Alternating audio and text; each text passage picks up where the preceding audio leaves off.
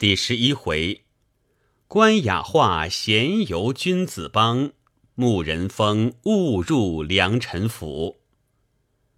话说唐多二人把匾看了，随即进城。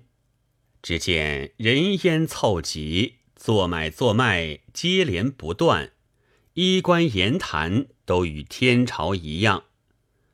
唐敖见言语可通，因向一位老翁问其何以好让不争之故。谁知老翁听了一毫不懂。又问国以君子为名是何缘故，老翁也回不知。一连问了几个，都是如此。多久公道：据老夫看来，他这国名以及好让不争四字，大约都是邻邦替他取的，所以他们都回不知。刚才我们一路看来。那些耕者让畔，行者让路光景，已是不争之意。而且世庶人等，无论富贵贫贱，举止言谈，莫不恭而有礼，也不愧君子二字。唐敖道：“话虽如此，仍需慢慢观完，方能得其详细。”说话间，来到闹市。只见有一立足在那里买物，手中拿着货物道：“老兄如此高货，却讨嫩般贱价，叫小弟买去如何能安？务求将价加增，方好尊教。若再过谦，那是有意不肯赏光交易了。”唐敖听了，因暗暗说道：“九公，凡买物，只有卖者讨价，买者还价。”今卖者虽讨过价，那买者并不还价，却要天价。此等言谈，倒也罕闻。据此看来，那好让不争四字，竟有几分意思了。只听卖货人答道：“既成照顾，敢不扬体？但适才妄讨大价，以绝后言。不意老兄反说货高价贱。”岂不更叫小弟惭愧？况避货并非言无二价，其中颇有虚头。俗云：“漫天要价，就地还钱。”今老兄不但不减，反要加增，如此克己，只好请到别家交易。小弟实难遵命。唐敖道：“漫天要价，就地还钱，原是买物之人向来俗谈。”只并非言无二价，其中颇有虚头，亦是买者之话。不意今皆出于卖者之口，倒也有趣。只听立足又说道：“老兄以高货讨贱价，反说小弟克己，岂不失了中术之道？凡事总要彼此无欺，方为公允。试问哪个腹中无算盘？”小弟又安能受人之愚嘞？谈了许久，卖货人执意不增，立足赌气，照数付价，拿了一半货物。刚要举步，卖货人哪里肯依，只说价多货少，拦住不放。路旁走过两个老翁，做好做歹，从公平定。领立足照价拿了八折货物，这才交易而去。唐都二人不觉暗暗点头。走未数步，市中有个小军也在那里买物。小军道：“刚才请教贵价若干，老兄执意吝教，命我酌量付给。及至遵命付价，老兄又怪过多。”其实小弟所付业已克减，若说过多，不读太偏，竟是违心之论了。卖货的道：“小弟不敢言价，听兄自负者，因避货既欠新鲜，而且平常，不如别家之美。若论价值，只照老兄所付减半，已属过分，何敢谬领大价？”唐敖道。货色平常，原是买者之话；副价克减，本系卖者之话。哪知此处却句句相反，另是一种风气。只听小军又道：“老兄说哪里话来？小弟与买卖虽系外行，知货之好丑，安有不知？以丑为好，亦愚不至此。第一高货只取半价，不但欺人过甚，亦是公平交易之道了。”卖货人道：“老兄如真心照顾，只照钱价减半，最为公平。若说价少，小弟也不敢变，唯有请向别处再把价钱谈谈，才知我家并非相欺嘞。”小军说之志在，见他执意不卖，只得照钱减半付价，将货略略选择。拿了就走，卖货人忙拦住道：“老兄为何只将下等货物选去？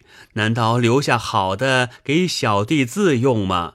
我看老兄如此讨巧，就是走遍天下也难交易成功的。”小军发急道：“小弟因老兄定要减价，只得委屈从命，略将次等货物拿去，于心庶可稍安。”不意老兄又要责备，且小弟所买之物必须次等方能合用，至于上等虽成美意，其实倒不适用了。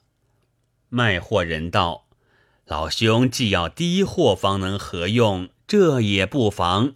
但低货自有低价，何能讨大价而卖丑货呢？”小军听了也不答言。拿了货物，只管要走。那过路人看见，都说小军欺人不公。小军难为众论，只得将上等货物、下等货物各携一半而去。二人看罢，又朝前进。只见那边又有一个农人买物，原来物已买妥，将银付过，携了货物要去。那卖货的接过银子，仔细一看，用等称了一称，连忙上前道：“老兄慢走，银子水平都错了。此地向来买卖都是大市中等银色，今老兄即将上等银子付我，自应将色扣去。刚才小弟称了一称，不但银水未扣，而且等头过高。此等平色小事。”老兄有余之价原不在此，但小弟受之无因，请照例扣去。农人道：“些许银色小事，何必锱铢较量？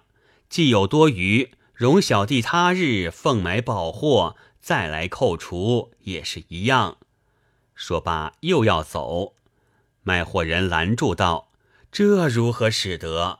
去岁有位老兄照顾小弟。”也将多余银子存在我处，曾言后来买货再换，谁知至今不见，各处寻他无从归还，岂非欠了来生债吗？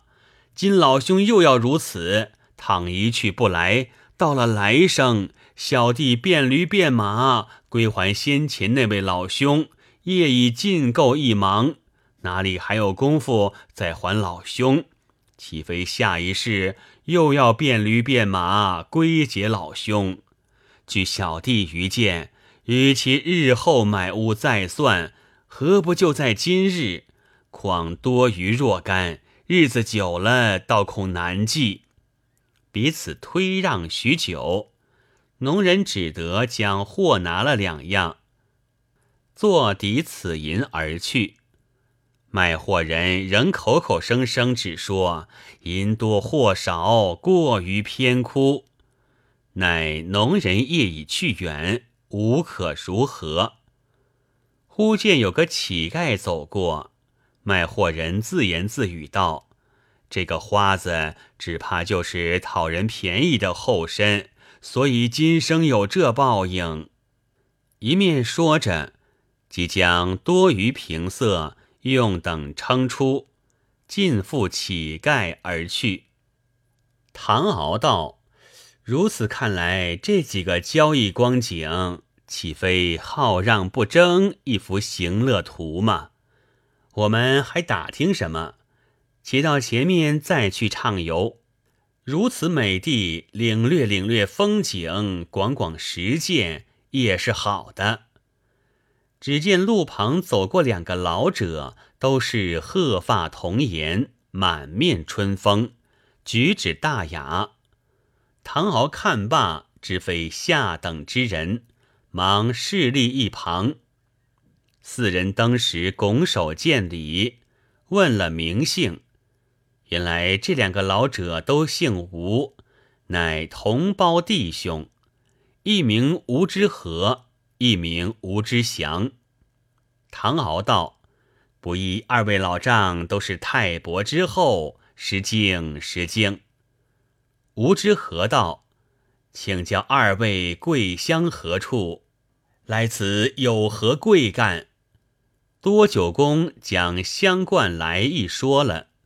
吴之祥躬身道：“原来贵邦天朝。”小子向闻天朝乃圣人之国，二位大贤荣列交降，为天朝清贵，今得幸遇，尤其难得。